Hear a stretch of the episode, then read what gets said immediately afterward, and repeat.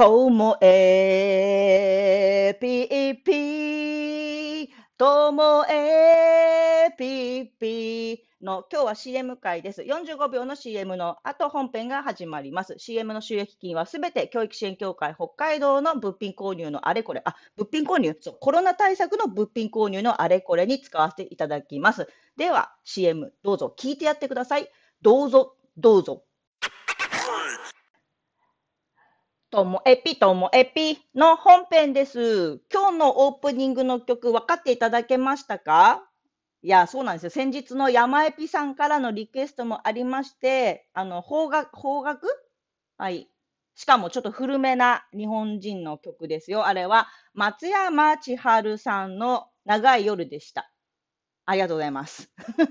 いや、私ね、あのね、松山千春はやっぱりこの北海道のスターですからね。で、私もともとこう札幌出身なんですけども、あの、松山千春さんは、ここ十勝の足寄出身で、で、今は札幌に住んでるんですよね。で、あの、札幌で住んでる時の家が、私の通ってた高校からね、自転車でちょっと行ったところにある家で、まあ、あの、札幌の高級住宅街の中にあるんですけどね。で、あ、ここかよ、松山千春の家とかって友達と見に行った記憶もあります。で、こっち来てからは、その足寄町の、え道の駅に、ちょっと博物館チックにこう飾られたりしていて、松山千春のこう等身大パネルみたいなのと、あの記念撮影したりして。でね、うちのね、親がね、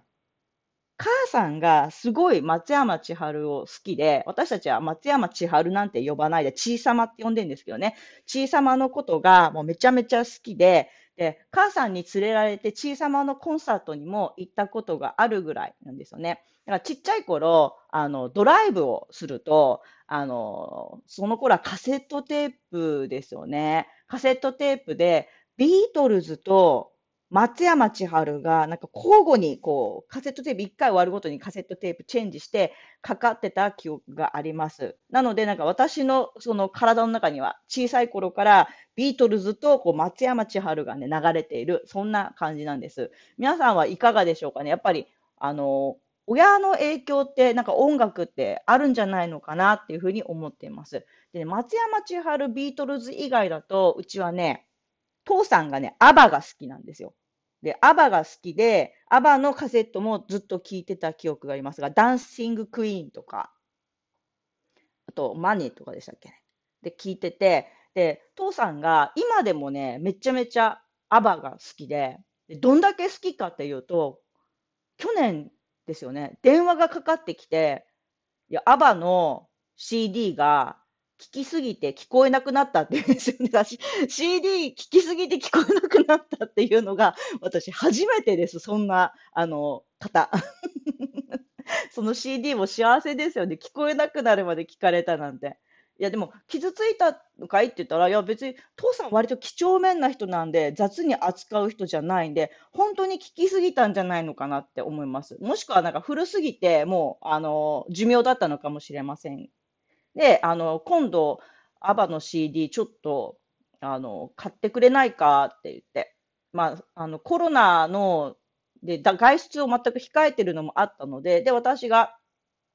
アマゾンで手配しようと思ったら、アバの CD ストっていっぱいありますからね。でも、私が小さい頃聞いたのは、こういい曲ばっかり入っているベスト版だった、だと思います。だからベスト版をこう手配して、あの、親にのところにつくようにしたんですよね。そしたら、もう、なんか、